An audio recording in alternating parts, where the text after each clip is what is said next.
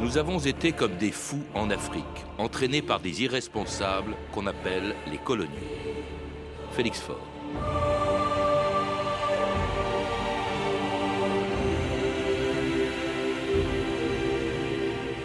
Lui, le Ghana, mais qu'on appelait la Gold Coast, il contrôle surtout l'énorme Nigeria.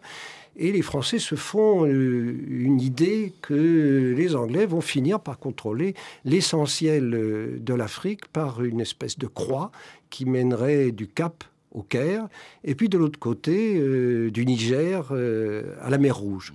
Et l'idée des coloniaux français, c'est qu'il fallait absolument empêcher cela, surtout depuis 1890. Au centre de cette croix, il y avait donc Fashoda, le Soudan. Fashoda.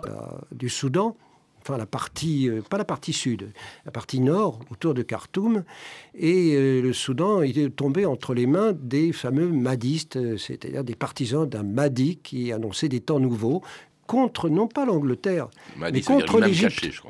Contre l'Égypte, parce que le Soudan était en somme une une colonie égyptienne, une possession égyptienne, une possession du Khedive. Et le Khedive lui-même euh, pouvait invoquer l'autorité du sultan à Istanbul. Marchand lui-même et un petit groupe d'officiers dont le, chef de file s'appelait euh, Louis Archinard, euh, qui était auparavant le conquérant de, l'Afrique occidentale, ce qui va devenir l'Afrique occidentale française. Alors l'imagination allant bon train chez ces jeunes militaires, eh bien, ils ont présenté un projet au gouvernement, un projet qui était d'aller jusqu'au Nil en partant de l'Atlantique. C'était un projet euh, quelque peu fantastique parce qu'effectivement, il y avait quelques milliers de KG euh, à engager l'épreuve. Il y a 2000 hommes du côté de, avec Kitchener et il y a eu quelques centaines à peine. Ah oui, sur place, euh, ça ne se discute pas, le rapport de force a été écrasé. Sauf que euh, les Français prétendaient être armés d'armes sophistiquées, qui étaient les Lebel. et euh, le, lieutenant Mangin était persuadé que les officiers égyptiens qui, étaient, qui servaient du côté anglais entraîneraient leurs hommes et se révolteraient contre les Anglais et prendraient le parti des Français.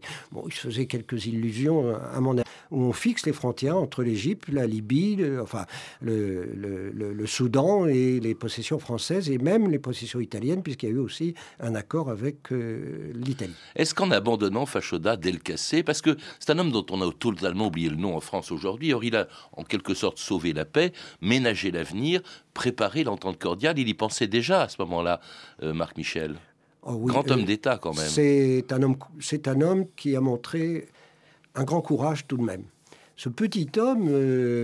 La minute ou sur le site franceinter.com. C'était 2000 ans d'histoire, la technique Vincent Godard et Guillaume Lacroux, documentation Emmanuel Fournier, Clarisse Le Gardien et Franck Olivard, une émission de Patrice Gélinet, réalisée par Anne Kobilac. Demain, dans 2000 ans d'histoire, de Byzance à Istanbul, en passant par Constantinople, l'histoire d'une ville.